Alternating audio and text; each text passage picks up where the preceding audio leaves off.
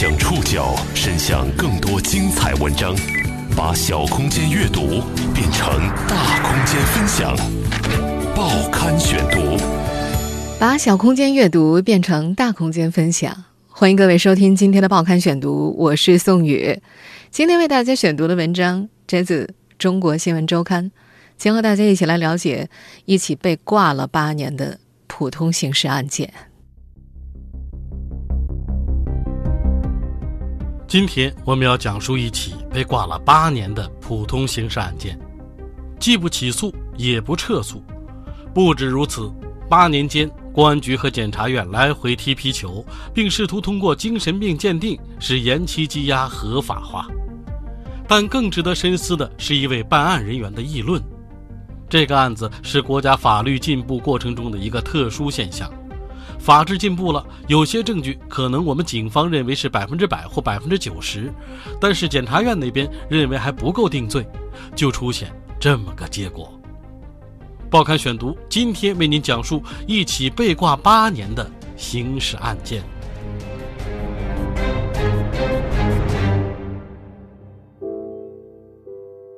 二零一三年的十月三十号，杜勇走出了济南市看守所。他心里想着两件事：追责，申请国家赔偿。此时距离他被刑事拘留已经过了五年半，而在其中的大多数时间，他的案子被挂在了济南市市中区检察院，后者对他既不起诉，也不做出撤诉的决定。二零一六年七月七号，济南市市中区检察院对杜勇作出了刑事赔偿决定书。决定向杜勇支付侵犯人身自由权赔偿金四十九万零六百五十七点五元，并支付其精神损害抚慰金五万元。杜勇对此不服，近日提出了国家赔偿复议申请。要求济南市市中区检察院赔偿其精神抚慰金十七点一七三万元、误工费四十三点五九万元、医疗费以及后续医疗费十八万元、生活困难补助金二十万元，并且要求追究相关执法人员的失职以及渎职的责任。一起普通的刑事案件为何会被挂了八年？济南青年杜勇是如何被抓的？他所遭遇的超期羁押和疑罪从挂又是怎么回事儿？报刊选读继续播出一起被挂八年的刑事案件。二零零八年四月十五号，在广州打工的杜勇因为洗发水的质量问题和商家发生了冲突，被带到了派出所。在报出身份证号码之后，广州警方并没有就他和商家的冲突一事进行询问，而是问了他另外一个问题：“你知道济南北村的纵火案吗？”杜勇回答：“我知道。”二零零二年六月二十三号凌晨，济南市市中区七里山北村一居民家中发生了一起纵火杀人案，房主底某某、房某经抢救无效死亡，保姆玄某某严重烧伤，经鉴定。为重伤。玄某某曾经和杜勇有婚约，但是后来因故分手。杜勇表示，因为玄某某欠下了自己两万元不还，两人还诉至法院。法院判玄某某应还杜勇八千元。案件发生的时候，还有四千块没有还清。济南市市中区公安局立案侦查之后，将杜勇确定为犯罪嫌疑人后，上网进行追讨。广州警方正是看到了网上的通缉令。才问了上述问题，并且将杜勇拘留了起来。对于自己被列为嫌疑人一事，杜勇在2002年就已经知道了。他回忆，2002年有一天，他从广州打电话给在老家的舅舅，原本是想托他催促前女友全某某还钱的，结果接电话的表嫂却告诉他，由于前女友全某某的供述，杜勇已经被列为怀疑对象。警方曾经派人到他和他的亲属家调查，但是后来也没人过来找杜勇。杜勇说，从2002年到2008年被捕，自己曾经用身份证办理过银行卡和暂住证，姓名和在广州的打工地址都没有变动。如果他们来抓自己的话，百分之百是能够抓到的，因为有这么多老乡都认识自己。杜勇说，后来在济南市市中区公安分局被审讯的时候，他曾经问过此事。一位旅信的办案人员告诉他，2002年是换届年，警方太忙了，人员也有调动。根据杜勇自述二零零八年四月十九号上午，济南警方的三位办案人员来到了广州市，三天之后将杜勇从天河区看守所押回了济南。接下来就是三天四夜的审讯。杜勇说，从被带回济南一直到四月二十五号的夜里，自己没有喝水，也没有吃饭，也没有睡觉，那种滋味真的没法形容。到后来实在忍受不了，他就提出来给他水喝，让他吃饭，让他睡觉，他就认了。从四月二十五号晚上开始，杜勇开始认罪，并且摁了手印。济南市公安局市中区分局的起诉意见书写道。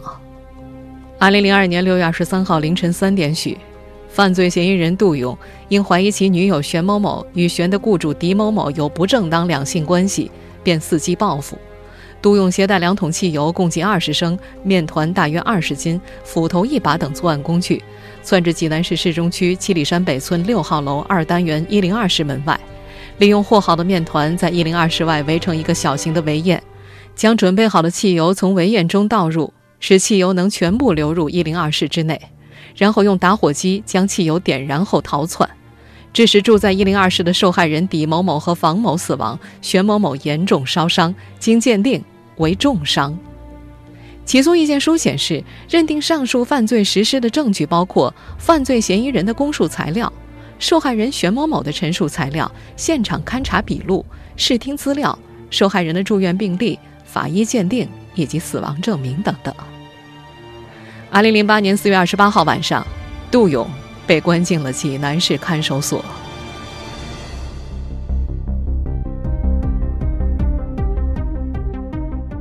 进入看守所以后不久，杜勇就开始翻供。办案警官拿着相关的材料让他签字，他拒绝了。检察院接收后对他提审时，杜勇反映了自己遭到刑讯逼供的情况。不过此后的五年半。杜勇既没有等到自己的一纸判决书，也没有等到撤诉或者不起诉决定，他的案子被挂起来了。报刊选读继续播出一起被挂八年的刑事案件。从相关材料当中，我们大体能够了解到这个案件的办案流程。二零零八年五月二十二号。也就是杜勇被移交到济南公安局市中区分局三十三天之后，济南市市中区检察院对杜勇作出了批捕决定。二零零八年七月十号，济南市市中区公安局侦查终结，以杜勇涉嫌故意杀人罪移送市中区检察院审查起诉。此时，杜勇被移交给济南警方八十二天。二零零八年八月十五号。市中区检察院将该案报送给济南市检察院审查，济南市检察院以证据不足为由，由市中区检察院将案卷退回公安机关进行补充侦查。一直为这个案子奔波的杜勇的表哥施先生，曾经在2009年1月份到济南市检察院询问案件进展，得到的回复是，该案已经两次退回公安机关补充侦查，案卷当时在公安机关。施先生又到济南市公安局市中区分局了解情况，得到的答复是，由于案情复杂，要等待上级的指示。此后，施先生又多次向警方询问案件的进展，得到的答复大同小异：案子正在处理，程序尚未走完，需要请示上级。施先生有时感觉很恼火，有罪的赶紧判，没罪的赶紧放出来，一直没答复，拖着都难受啊。刑事诉讼法第一百六十九条规定，人民检察院对于公安机关移送起诉的案件，应当在一个月以内作出决定；重大复杂的案件可以延长半个月。人民检察院审查起诉的案件改变管辖的，从改变后的人民检察院收到案件之日起计算审查起诉的期限。另外，刑事诉讼法第一百七十一条还规定，对于补充侦查的案件，应当在一个月以内补充侦查完毕。补充侦查以两次为限，补充侦查完毕移送检察院后，检察院重新计算审查起诉期限。根据上述法律来计算，包括两次补充侦查的时间，检察院的审查起诉期限最长可以达到六个半月，也就是第一次的一个半月，再加上两次补充侦查的两个月，再加上两次补充侦查后重新计算的三个月。杜勇一案。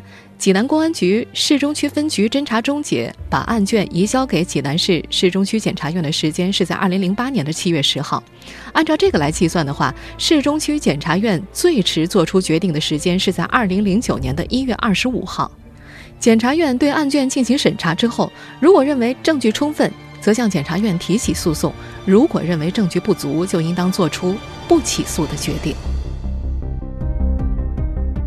过了六个半月的审查起诉期限，杜勇依然没有等到起诉决定。从二零零九年四月起，他开始向看守所的负责人和住所检察官反映超期羁押的问题。最初，看守所的办案人员表示，杜勇的情况已经向上级反映，让他耐心等待。可到了这年九月份左右，杜勇再找住所检察官了解进展时，对方要求他做一个精神病鉴定。好好的，为什么要做精神病鉴定？报刊选读继续播出一起被挂八年的刑事案件。早在二零零九年一月份，济南市检察院的一位检察官在见到杜勇的时候，曾经建议让他做一份精神病鉴定，杜勇拒绝了。此后，检察院和警方又多次要求杜勇做精神病鉴定，都被拒绝。杜勇纳闷了。自己好好的，为什么要被建议做一个精神病鉴定呢？后来他了解了相关法律之后，渐渐看出了一些门道。刑事诉讼法第一百四十七条规定，对犯罪嫌疑人做精神病鉴定期间不计入办案期限。杜勇分析认为，检方和警方让他做精神病鉴定，是为了让超期羁押合法化。杜勇的代理律师王敬东说。如果检方判定杜勇有精神病，再以其有精神病不能够负刑事责任为由作出不起诉的决定，相比直接作出不起诉决定，对检方和警方更加有利。中国新闻周刊在对业内人士的采访当中了解到，在检察机关的考核当中，对一个案件作出不起诉决定，对办案的检察官和检察院影响都比较大，因为这意味着检方可能办错了案，有可能要承担赔偿责任。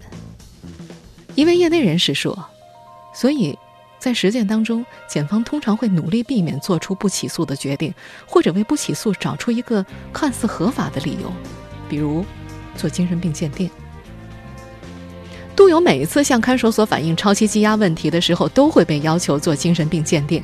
杜勇说自己并没有做精神病鉴定啊，对方则回复：“现在是等待做精神病鉴定期间。”北京师范大学刑诉法教授宋英辉解释：“做精神病鉴定，从做出这个决定到做之前也要等，但是不会是等几个月甚至几年，因为如果决定的话，就会很快去鉴定机构做鉴定。”多次被要求做精神病鉴定之后，杜勇开始绝食抗议。被羁押期间，他先后绝食了三次，第一次绝食十天，第二次十五天，最后一次是二十七天。最后一次绝食从二零一三年七月二十六号开始，看守所的监管支队长向杜勇表示，已经在向上面反映问题，上面在开会研究，不久就会有结果。二零一三年十月三十号，济南市市中区公安局将杜勇释放，十月三十一号又变更强制措施为取保候审。二零一四年十月三十号，取保候审满一年之后，变更强制措施为监视居住。二零一五年四月二十九号，监视居住满半年，杜勇依旧没有等到一纸不起诉决定书。换句话说，他依然是犯罪嫌疑人。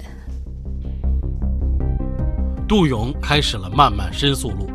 二零一五年五月，他聘请了律师为自己讨说法。不过，在此后一年内，律师也像个皮球一样被踢来踢去。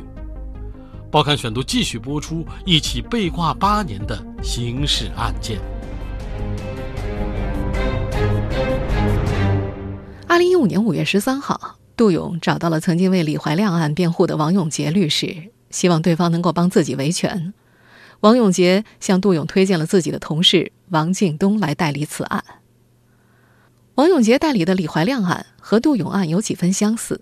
李怀亮于二零零一年因为涉嫌故意杀人罪被刑事拘留，此后羁押时间长达十二年之久。二零一三年四月，平顶山中级人民法院当庭宣告李怀亮无罪释放。成为杜勇的代理律师之后，二零一五年五月二十六号，王敬东来到了济南，会见杜勇案的办案警官郭志刚。郭志刚表示，案卷已经移交到济南市市中区检察院了。王敬东又来到了市中区检察院，要求阅卷。负责起诉审查的该院公诉科表示，已经查阅过案卷，由于证据不足，不符合起诉条件，不予接收。案卷暂时搁置在案管科处，由案管科退回公安机关补充侦查，因此没有进入审查起诉程序，所以律师无权阅卷。案管科也证实了公诉科的说法。同时表示，这个案子已经搁置很久了，公安机关一直不来取卷，并且拒绝听电话。案管科的工作人员当着律师王敬东的面拨打了郭志刚的电话，没有接通。王敬东于是在案管科现场拨打了郭志刚的电话，接通了。郭志刚表示，他们已经按照程序向检察机关移交案卷。由于无法阅卷，二零一五年五月二十八号，律师王敬东将申诉书寄往了市中区检察院。限期内未得到任何回复。二零一五年六月十九号，他又将申诉书寄到了济南市检察院，限期内仍未得到任何回复。二零一五年八月七号，申诉书被寄到了山东省检察院，依旧没有得到回复。二零一五年九月九号，王景东来到了济南市检察院，控申处的一位贾姓检察官告诉他，公安机关已经将案卷从市中区检察院取回。以前的二次补充侦查的第二次没有进入登记系统，不算第二次。现在仍然在二次补充侦查阶段。王敬东给办案警官郭志刚打电话，郭志刚确认案卷已经取回了，但是否认了第二次补充侦查没有登记的说法。他表示不是二次补充侦查，只是还要再查。律师王永杰认为，检方所说的第二次补充侦查没有登记，可能只是检方的一个说辞。不登记不代表不是二次侦查，登记只是走个形式而已。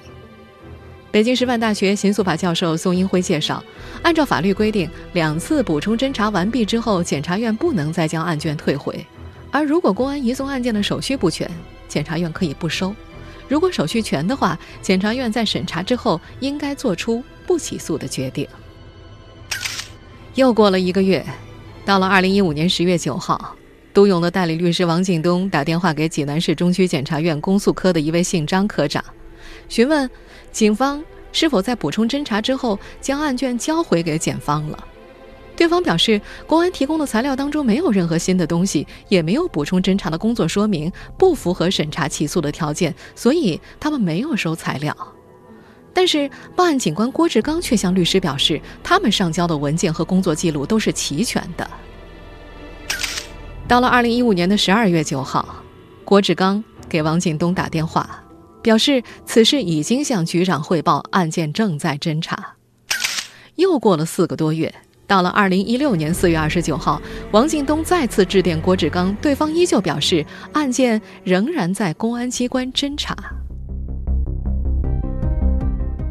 如果从杜勇被移交济南警方算起，此案至此已经被挂了八年。在思考检察院与警方为何法治进程如此不同步的同时，我们也应看到，无论是超期羁押还是疑罪从挂，这些违法行为目前在法律中没有明确规定的后果和责任追查机制，这也是类似事件发生的另一个重要原因。报刊选读继续播出一起被挂八年的刑事案件。中国新闻周刊的记者曾经先后向济南市公安局和市中区公安分局、济南市检察院和市中区检察院提出采访要求，希望了解杜勇一案的相关信息，但是都被拒绝了。济南市公安局综合科的一位工作人员表示，这个案子早就移交给了检察院，由于检察院对其有监督权，此案由检察院进行统一说明。济南市检察院宣传处处长刘军表示。这个案卷可能在公安局，他们不了解情况。杜勇的表哥施先生说，在杜勇被羁押期间，公安机关曾经多次向他表示自己的为难之处。他们告诉施先生，案子老是不结，他们也没办法，因为这是政法委牵头办的案子，上面不发话，他们也推不出去。针对杜勇一案，代理过类似案件的王永杰律师认为，从法律上讲，检察院必须要接收案卷。但是在司法实践当中，由于害怕承担责任，在错案终身追究的压力之下，很多证据不足的疑案往往就这么被挂了起来。不说你有罪，也不说你无罪，但是公检法之间相互踢皮球，挂个几年，领导提拔或者调走了，这个案子就不管了。搞错了担责任，搞对了得罪人。杜勇的代理律师王敬东认为。对司法机关问责机制的不完善，也是造成此类疑罪从挂案件的原因之一。他说：“虽然超期羁押、疑罪从挂明显违法，但是法律没有明文规定超期羁押或者疑罪从挂的后果和责任。”二零一六年一月七号，最高人民法院和最高人民检察院联合发布了关于办理刑事赔偿案件适用法律若干问题的解释。明确了七种特殊情形可以被认定为刑事赔偿中的终止追究刑事责任，受害人有取得国家赔偿的权利，其中就包括疑罪从挂的情形，并且确定了这种情形赔偿的具体范围。上述解释规定，取保候审监视居住法定期限届满后。办案机关超过一年未移送起诉，作出不起诉决定或者撤销案件的情形，属于《国家赔偿法》第十七条第一项、第二项规定的终止追究刑事责任。律师王敬东说，这一规定意味着，只要司法机关办案超期不处理，就要被推定为错案。而在此之前，只有经过法定程序确认公检法等司法机关行为错误之后，相应的国家赔偿程序才能够启动。这也让杜勇看到了希望。二零一五年五月十号，杜勇将申请国家赔偿的材料交至济南市市中区检察院控申科。二零一六年五月十三号，济南市市中区检察院表示已经立案。二零一六年七月七号，市中区检察院对杜勇作出了山东省济南市市中区人民检察院刑事赔偿决定书。根据这份决定书。杜勇获得侵犯人身自由权的赔偿金四十九万零六百五十七点五元，精神损害抚慰金五万元，并到杜勇户籍所在地宣布该决定，为杜勇消除影响。对于这个赔偿决定，杜勇不服，他申请复议。他认为赔偿金额过低了。此外，他还要求对相关人员进行追责。杜勇说，在看守所的五年半期间，他染上了风湿病。双手肿胀，手关节和双膝疼痛难忍。作为一名压力容器焊工，他的生活来源是以打零工为主。但过去的这段经历使他很难找到工作，身体的状况也让他丧失了一些工作能力。而这一切，他认为都是因为公安机关和检察机关办错了案。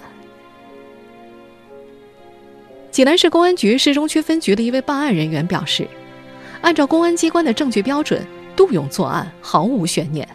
只不过检察院对于证据的要求过于苛刻，使得现有的证据不够定罪。这位办案人员说：“这个案子呀，是国家法律进步过程当中的一个特殊现象，法治进步了，有些证据可能我们警方认为是百分之一百或者百分之九十，但是检察院那边认为还不够定罪，就出现了这么个结果。”这位办案人员还想让广大人民群众深思。我们国家的法治进程是不是太快了？